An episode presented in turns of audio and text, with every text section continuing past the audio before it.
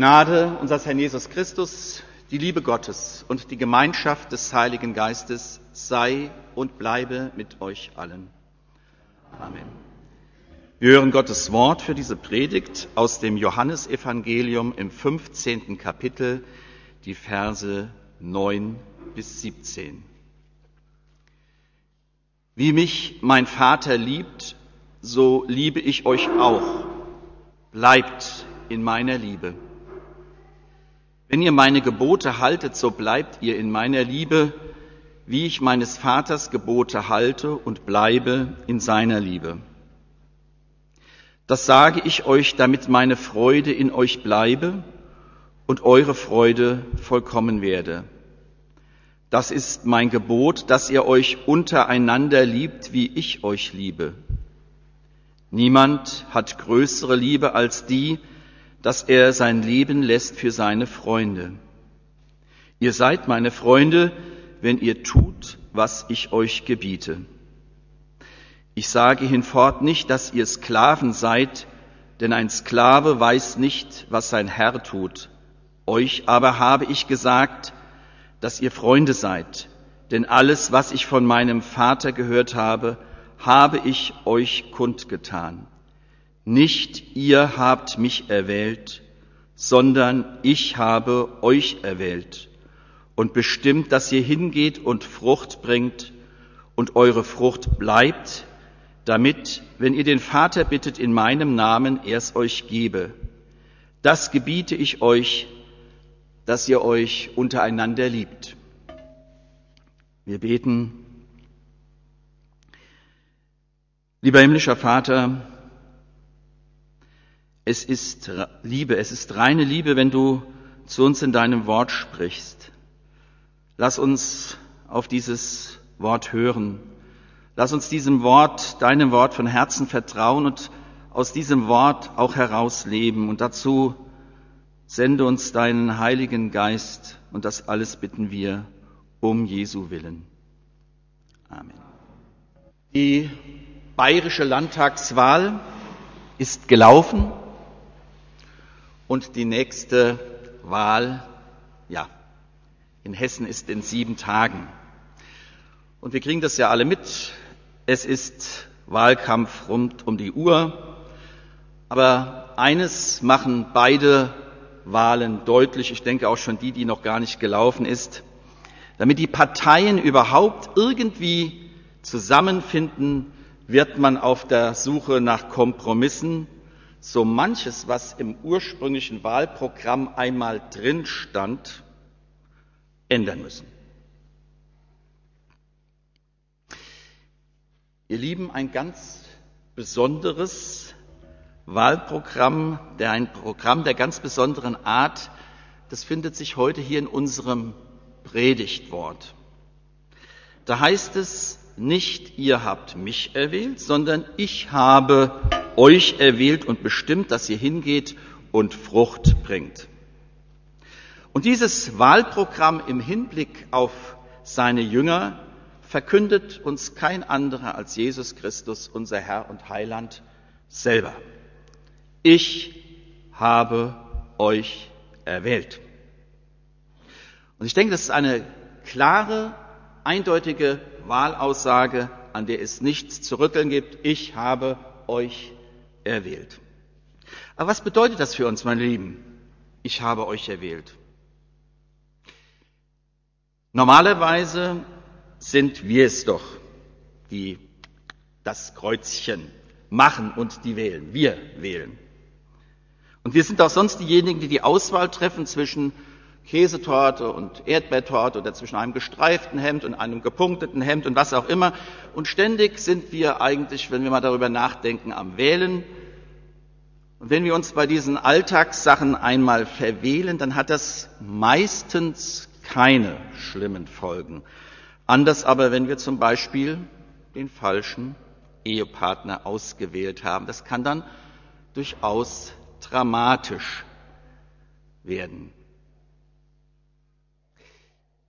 Grundsätzlich gilt, beim Wählen kann man viel falsch machen. Es gibt nicht wenige Leute, die wählen, ich sage aus ihrer Sicht ganz bewusst den christlichen Glauben. Sie entscheiden sich für Jesus Christus, sie treffen ihre Wahl für den dreieinigen Gott. Und dagegen ist ja erstmal auch überhaupt nichts zu sagen. Aber diese Wähler, sage ich, haben vermutlich den Wahlmodus falsch verstanden. Die sitzen einem Irrtum auf, beziehungsweise haben verpasst, dass die Entscheidung für sie, diese Wahlentscheidung schon viel früher gefallen ist. Und ihre Entscheidung, denke ich, ist bestenfalls die Reaktion auf die Wahl Gottes. Nicht sie haben entschieden, sondern Jesus hat sich für sie entschieden. Ich denke, das ist ein Unterschied.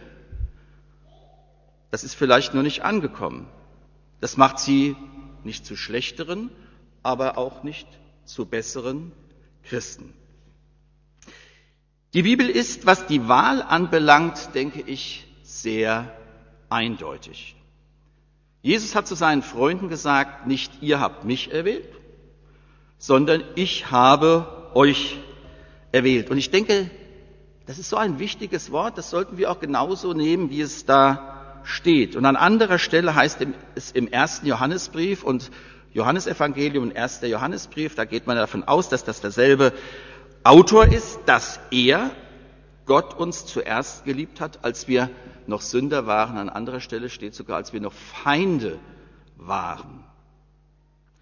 Mit Gottes erster Liebe ist die Wahl, ist die Entscheidung für mich, für dich, für euch gefallen. Mir ist diese Entscheidung abgenommen.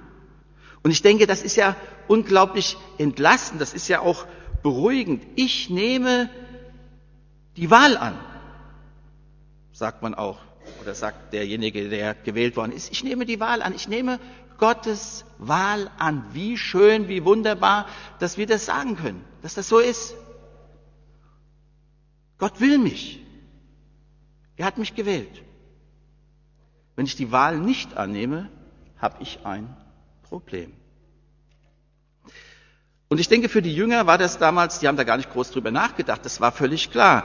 Die sind nicht zu Jesus gekommen, haben gesagt, also ich habe in meinem Leben als armer Fischer jetzt genug, ich bin also keine Lust mehr, jetzt ziehe ich mit Jesus durch die Lande. Nein, Jesus kam und sagte, folge mir nach. Und dann gab es da nichts mehr zu wählen, da gab es auch überhaupt nichts mehr zu diskutieren. Die Sache war entschieden. Und Paulus vor Damaskus, der hat sich nicht für Jesus entschieden oder ihn gewählt, der hat sich ja eigentlich gegen den gewehrt. Schwestern und Brüder, nicht wir können Jesus wählen. Jesus ist kein Artikel im religiösen Angebot, der wartet, dass ihn jemand auswählt und sich für entscheidet. Jesus, ich kann es nur immer wieder betonen, hat uns gewählt. Nicht ich kann mich für Jesus entscheiden, ich kann nur unendlich, und das denke ich ist wirklich wichtig und entscheidend, ich kann nur unendlich dankbar anerkennen, dass er sich schon längst für mich entschieden hat, um mich zu retten. Welcher Ertrinkende, frage ich, sucht sich seinen Retter aus? Ich kann nur noch Ja sagen zu seiner Entscheidung, zu seiner Wahl. Und wer meint, dass sich Jesus Christus oder wenn er meint, sich für Jesus Christus entschieden zu haben, der sollte vielleicht darüber nachdenken, wann er eventuell den Zeitpunkt verpasst hat, als Jesus ihm die Retterhand nach ihm ausgestreckt hat, ihm hingehalten hat. Und noch was, was für Leute sucht sich Jesus eigentlich aus? Welche Leute wählt er sich?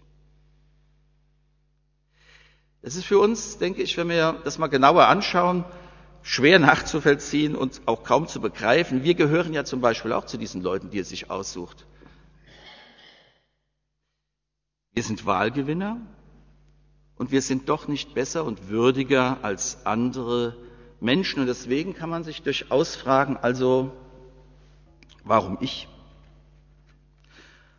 Und ich sage das mal, Jesus ist schon ein merkwürdiger Wähler.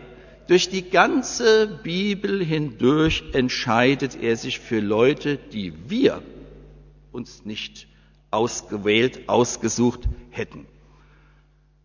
Israel, den klimmenden Docht, das geknickte Rohr, den jüngeren Bruder, den kleinen David, den viel zu jungen Jeremia, den Christenverfolger Saulus, den großspurigen Petrus, die Hinkenden und die Lahmen, die Letzten und die Vorletzten, die Arbeiter im Weinberg. In meinem Glaubenskurs mit den Persern in Kassel haben diese Katechumenen gestaunt und gefragt, warum ausgerechnet dieser Paulus von Gott als sein Werkzeug auserwählt worden ist.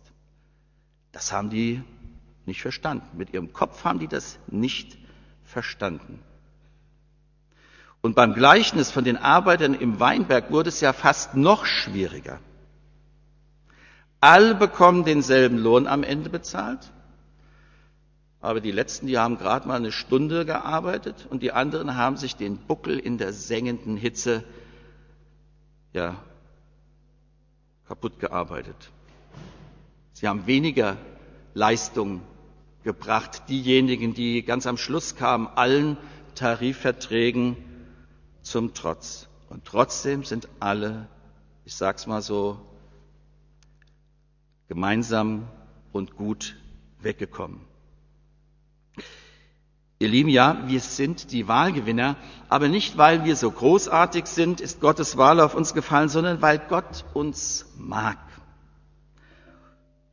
Und weil er uns gut findet, weil er uns geschaffen hat, weil wir seine Kinder sind. Und dabei sieht er natürlich auch unsere Schwächen. Er sieht auch die Irr- und Umwege, die wir gegangen sind und die wir auch noch gehen werden. Er sieht die Fehler, die wir gemacht haben. Er sieht unsere Schuld. Er sieht unsere Sünde, was wir da auf uns geladen haben, was wir vielleicht auch noch auf uns laden werden. Und dennoch hält er an seiner Wahl fest.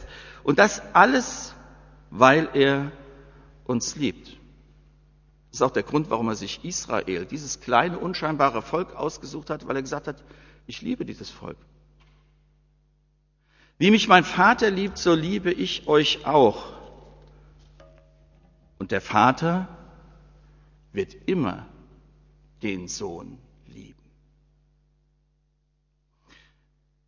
Schwestern und Brüder, Gottes Wahltag war damals nicht ein Sonntag, es war ein Freitag. Es war Karfreitag. An diesem Tag hat Jesus seine Wahl festgemacht. Die Entscheidung, die war schon lange vorher gefallen. Seine Wahl fiel auf uns. Und das Wahllokal, das war nicht drüben im Martin-Luther-Haus, sondern es war auf einem Hügel draußen vor Jerusalem. Dort hat Jesus sein Kreuz gemacht an jenem Wahltag. Dort hat er sein Kreuz vor deinen und vor meinen Namen gesetzt. Und als er dort am Kreuz stellvertretend für dich und mich gelitten und gestorben ist, da hat sich Jesus für uns entschieden. Da hat er uns endgültig erwählt. Er wählt zum Leben, er wählt zu einem Leben mit ihm, er wählt zum ewigen Leben. Ihr Lieben, die Entscheidung ist gefallen. Ich sage es nochmal, wir sind die Wahlgewinner. Aber da ist noch etwas geschehen. Wir mussten Gott nichts versprechen, nein, damit er uns gewählt hat. Wir mussten kein Wahlversprechen abgeben, doch wir haben einen Wählerauftrag, den Gott uns selbst gegeben hat. Und dieser Wählerauftrag, der ist ganz wichtig. Und dieser Wählerauftrag, der bleibt auch. Gott braucht uns.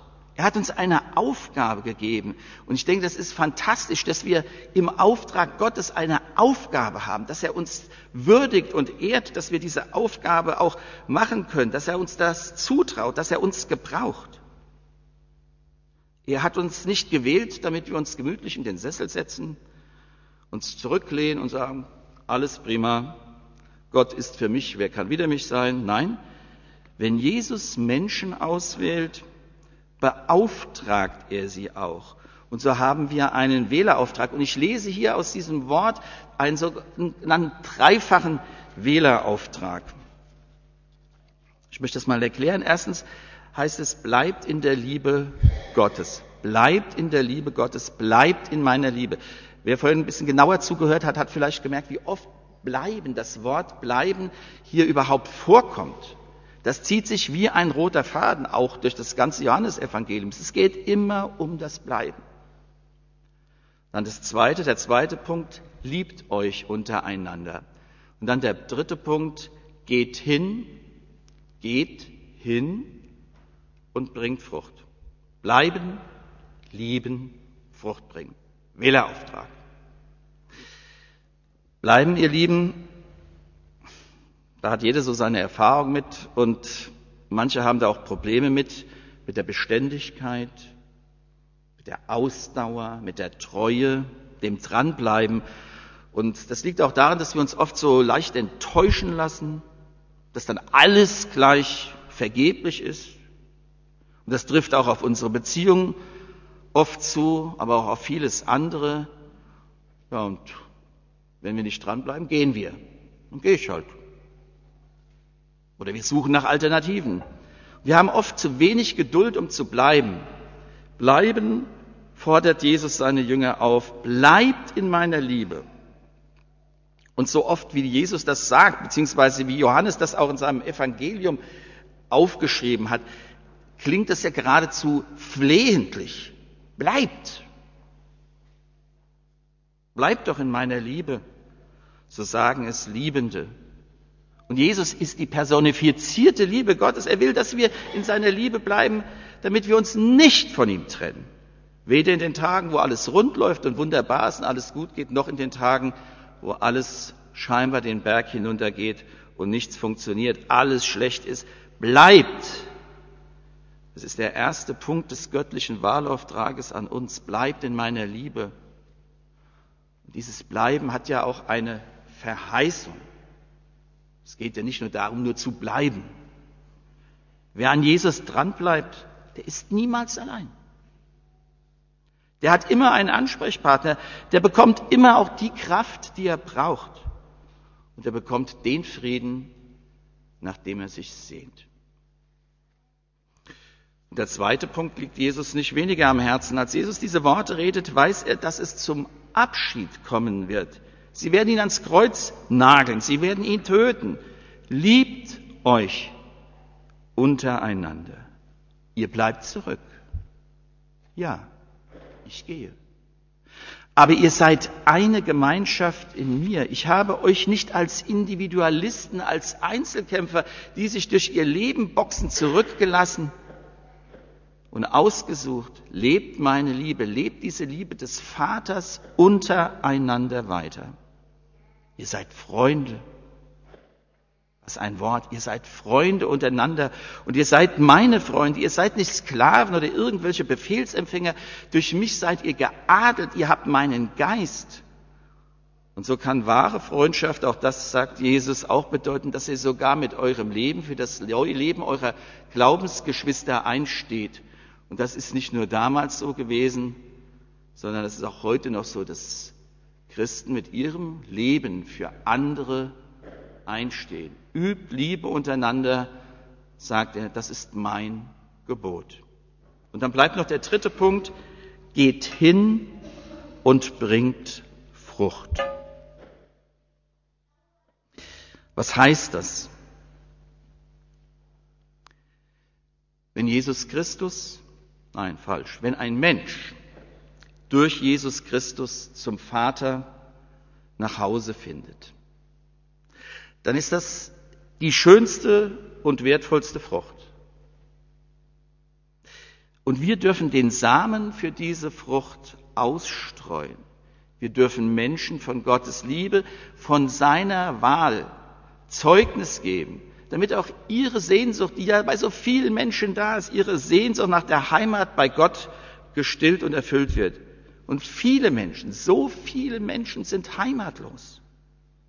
Mein Gebet, meine Bitte beim Vater wird auch da Früchte bringen, denn er hat versprochen zu helfen.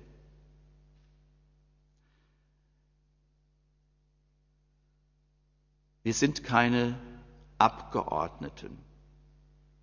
Das vielleicht auch ganz gut so. Wir sind keine Volksvertreter, wir sind Gottes abgesandte Fruchtbringer.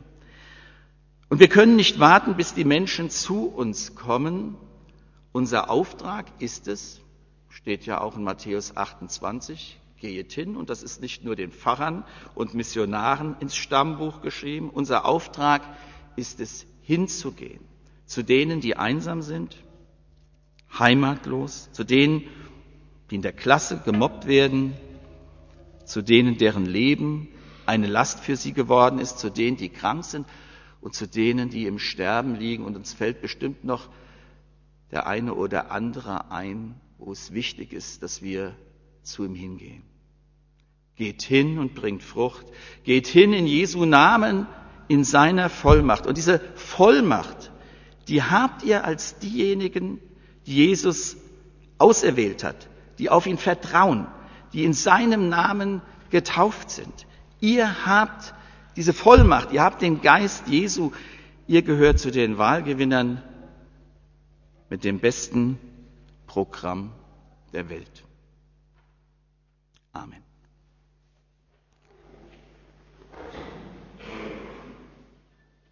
Und der Friede Gottes höher als alle Vernunft. Er bewahre eure Herzen und Sinne in Christus Jesus. Amen.